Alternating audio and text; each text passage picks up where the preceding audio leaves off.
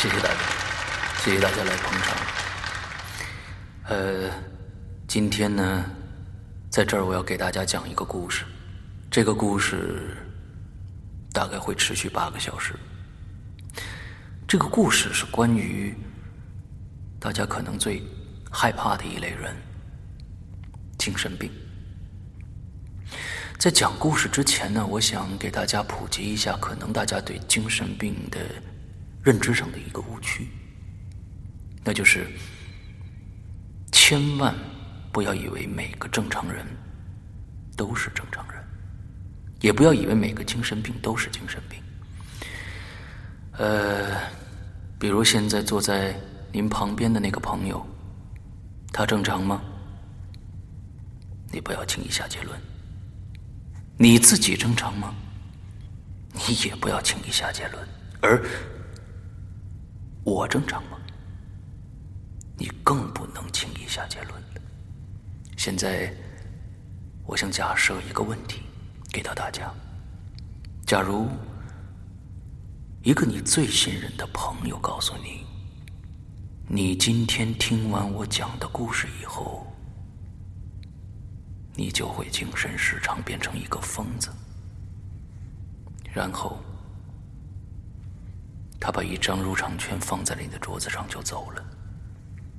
问题来了，请您选择：第一，来到现场，匆匆的听一耳朵，就赶紧走；第二，根本不来，拿起桌子上的票就撕了；第三，听完前七个小时的故事，最后一个小时我不听了。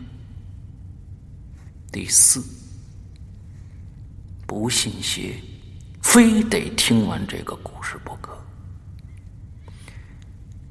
以上四个选择，请大家谨慎考虑，因为这毕竟是你最信任的朋友给你的忠告啊！《鬼影人间》最新长篇剧场之。市场，作者周德东，播讲人刘世阳。二零一五年十二月五日，登录《鬼影人间》官方淘宝店及苹果 APP。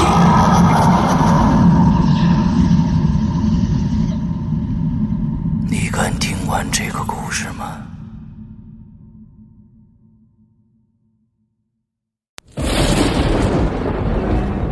恐惧。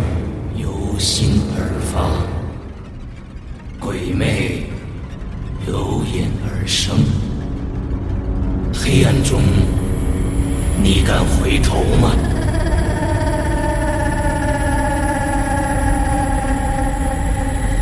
现在你收听到的是《鬼影人间》，天珠，作者周德东。由龙鳞播讲，大结局。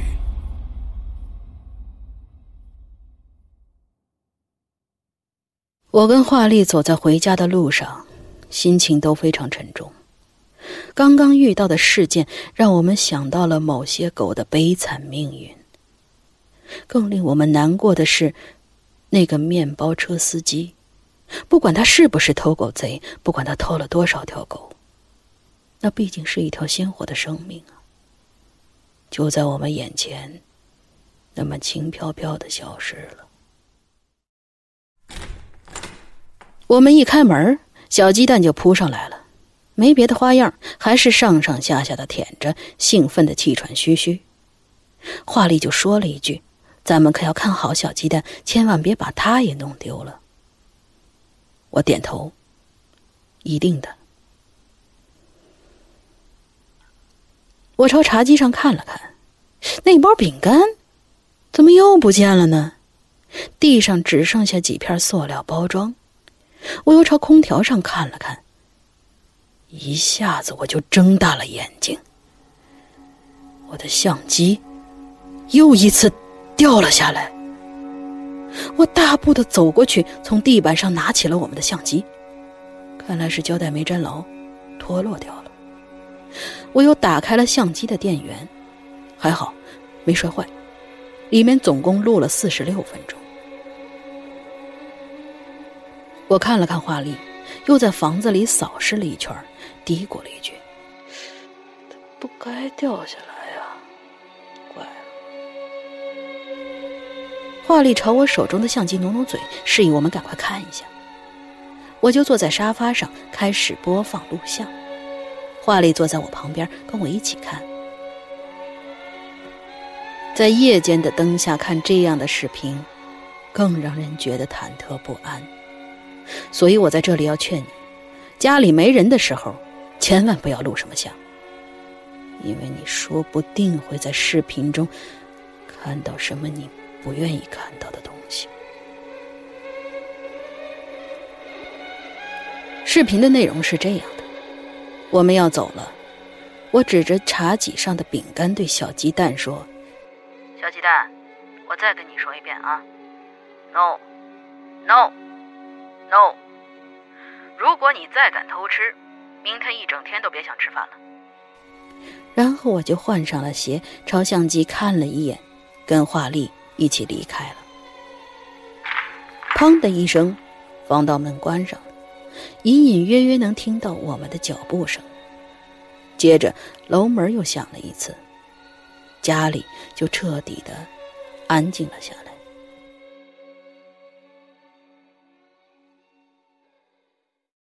跟上次一样，小鸡蛋低着头，把嘴巴凑到门槛儿，静静的听了听。过了好长时间，他才离开了门口，在客厅里闲闲的转了一圈，然后就扭扭哒哒的走到了窗下，走出了画面。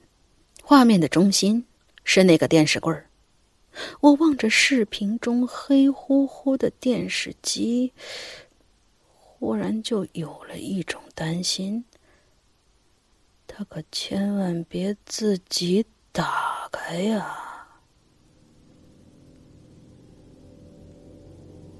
那电视机好像知道我在录像，一直安安静静的坐在那里。没有出现任何异常的情况。过了好久好久，我终于听到了小鸡蛋四只爪子走动的声音，吧嗒吧嗒吧嗒的，在画面中出现。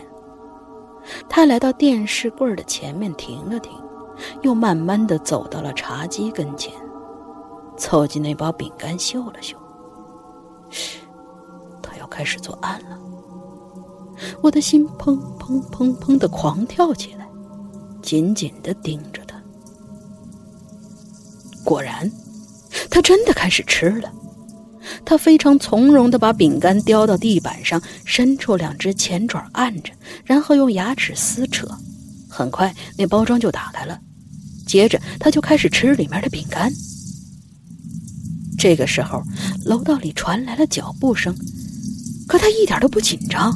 甚至连停下来的意思都没有，继续的狼吞虎咽，两分钟之后就把整整一包饼干吃得一干二净，然后还意犹未尽的把地面上所有的饼干渣都舔干净，确定没什么遗漏之后，才晃晃荡荡的又凑近了餐盘里的水果，用鼻子嗅了又嗅，还好，他总算还有个底线。最后，他并没有对那些水果下口，在客厅里转悠了一圈，接着就跳上了沙发，盘成一团不再动了。我看了看画力，怎么样？看到了吧？嗯，一清二楚。说吧，怎么收拾他？我关掉了视频。得得得，听你那语气，分明得意的很。瞧，我们家小鸡蛋还会偷嘴呢！哎，来来来，接着看嘛。不是已经看到他怎么偷吃东西了吗？可是相机又怎么掉下来的呀？我要看到最后。于是我就又把录像打开了。小鸡蛋是在我们离开十六分钟之后开始偷吃饼干的。接下来的半个小时里，他一直在睡着，一动也不动的。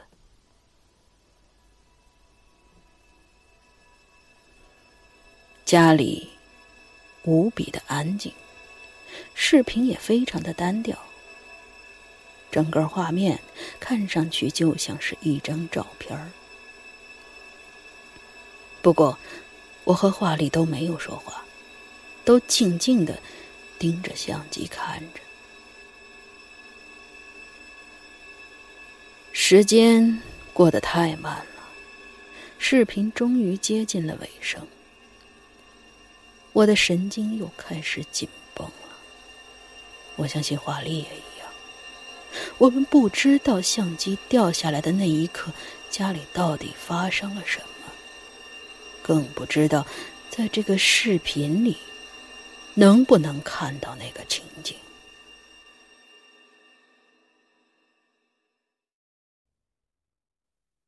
突然间，画面又开始天旋地转，他掉下来了。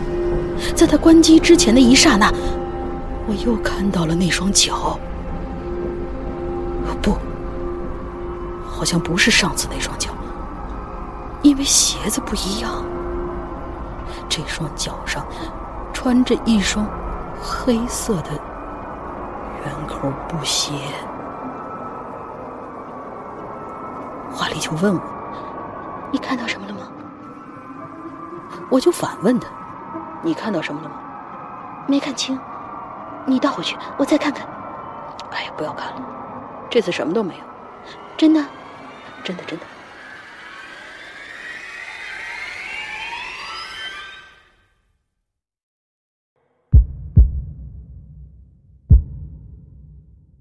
这一天夜里，我的心里一片黑暗。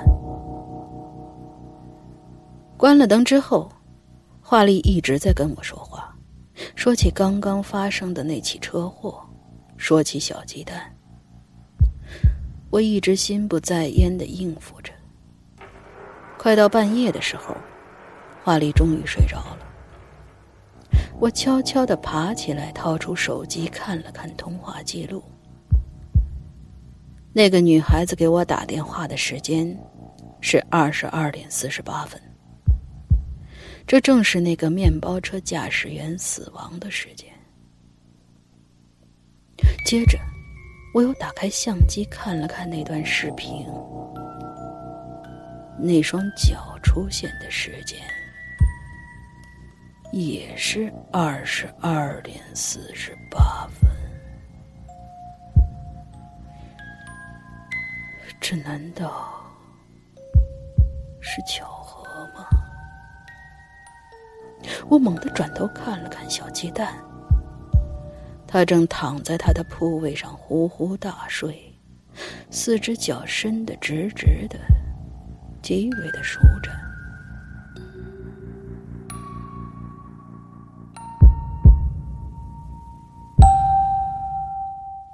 第二天上午十点钟，华丽带小鸡蛋出去玩我一个人在家，就上网查看近期本市内的一些新闻，想看看六天前有没有人意外的死亡。那是我和华丽第一次给小鸡蛋录像的日子。就在那一天，我们在视频当中看到了一双棕色的尖头皮鞋。果然，我查到了相关的信息。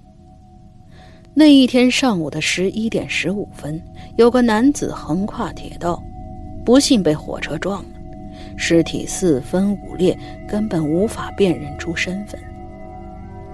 唯一完整的，只有他脚上的那双棕色的尖头皮鞋。警方费了好大的劲儿才查明。该名男子为市郊农民，全家都以偷狗杀狗为生。我又看了看相机里的第一段视频，结果毫不意外，那双棕色的尖头皮鞋出现的时间，正巧就是十一点十五分。我的心里顿时空空如也。难道这一切都跟可爱的小鸡蛋有关系吗？不可能。可是如果跟他没关系，那跟谁有关系呢？我忽然特别盼望画里赶紧把小鸡蛋带回来，我要好好观察观察他的眼睛。狐狸有仙气儿，黄鼠狼有鬼气儿，而狗是通人性的。我相信我会从他的眼睛里得到答案。我拿起手机就要给华丽打电话，让他现在就回来，手机却突然响了，是华丽打来的。他带着哭腔说：“老公，你快出来，小鸡蛋被人偷走了。”我一下就慌了，“你不是带着他吗？”他哭得抽抽搭搭。我刚才接了公司一个电话，挂了之后就找不到他，怎么喊都不见他回来。有个邻居告诉我，他看见一辆吉普车把一个黄毛狗拉走了。我立刻就冲出了家门。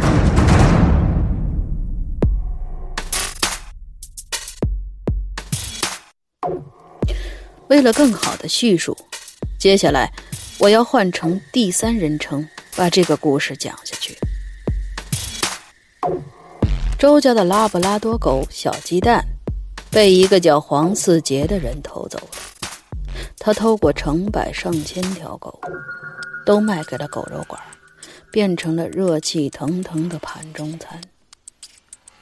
本来那天黄四杰没想要开工。他是开车去某个小镇见个旧相好的，正巧在半路上看到了小鸡蛋，顺手牵羊就把他带走了。小鸡蛋非常单纯，只要有人对他示好，他马上就会把这个人当成亲人一样。这种性格也给他招来了大祸。黄四杰的老婆是个卖服装的，那天他去省城进货。她老公有什么毛病？其实她非常了解，所以他对黄四杰严加监视，甚至还在家里安装了摄像头，以防他把野花带回家里来。黄四杰非常狡猾，他才不会被老婆抓到把柄。他开车来到那个小镇，送给旧相好一瓶香水，然后两个人就喝了很多的酒。做了很多该做的事儿，黄四杰这才开车返回市里的家中。他喝了很多酒，却顺利的把车开回了家。他摇摇晃晃的回到家里，一头就扎在了床上，再也没爬起来。黄四杰再没爬起来。那是因为，他死了，死于心脏病发作。他老婆回来之后，哭得天慌慌地慌慌。第二天，黄四杰被送到了殡仪馆火化，他的老婆就一个人在家，看到了那个摄像头，眼泪就再次流了下来。她想在电脑上看看他离开家之后的录像，看看她老公最后的样子那天，她老公喝醉了，晚上摇摇晃晃的回到了家，一头扎在床上，就一动不动了，连灯都没关。老婆盯着画面中的黄四杰。一边看，一边哭。老公偶尔翻动一下身子，看上去是肚子里的酒正在翻江倒海。快到午夜的时候，他突然爬起来到床边开始呕吐，咳嗽的越来越厉害，甚至开始嚎叫。他老婆哭的揪住了自己的衣服。忽然，画面的一角有四只爪子跑了过去，速度非常的快。不过他老婆还是看清楚了，他的毛是黄色的。老婆就愣了一下，虽然她老公一直在偷狗，他们家里却从来都没有养过狗。那他是从哪儿冒出来的呢？那四只爪子刚刚闪过，他老婆就看见黄四杰身体一挺，接着就不再动。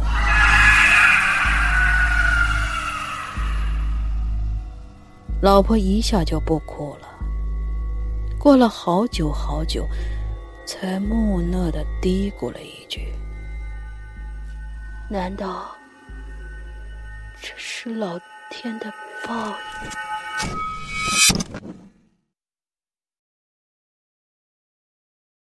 现在我要把第三人称换回第一人称。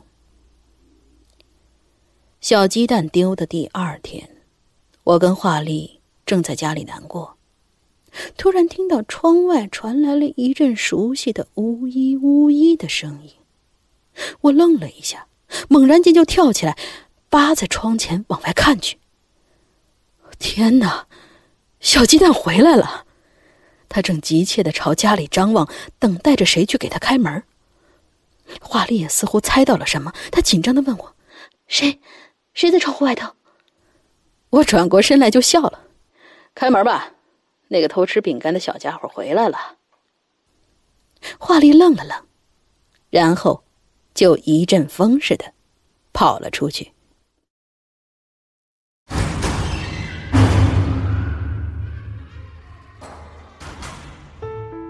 刚刚你收听到的是《鬼影人间》惊悚系列音乐剧，更多精彩，请关注新浪微博“鬼影人间”。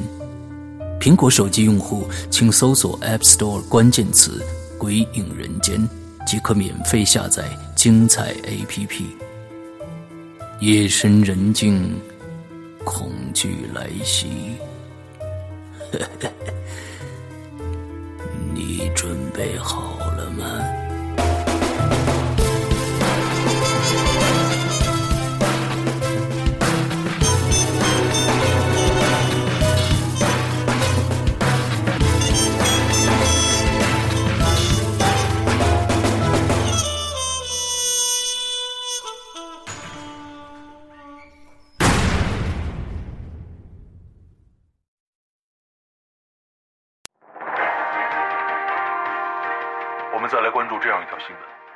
金县今天又发生了一起全家的灭门惨案，此次案情与前两起灭门事件同样的诡异异常。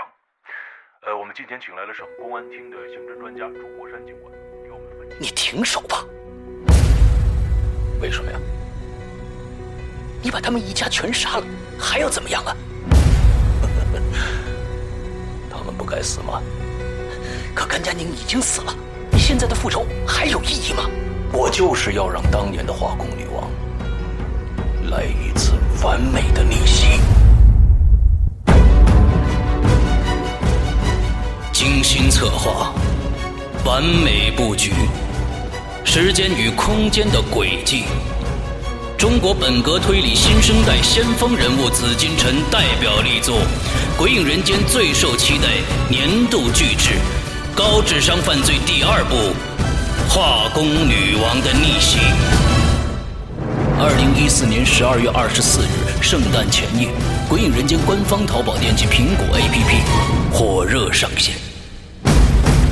你简直就是无药可救了，就为了你的畸形的爱情吗？没错，爱情。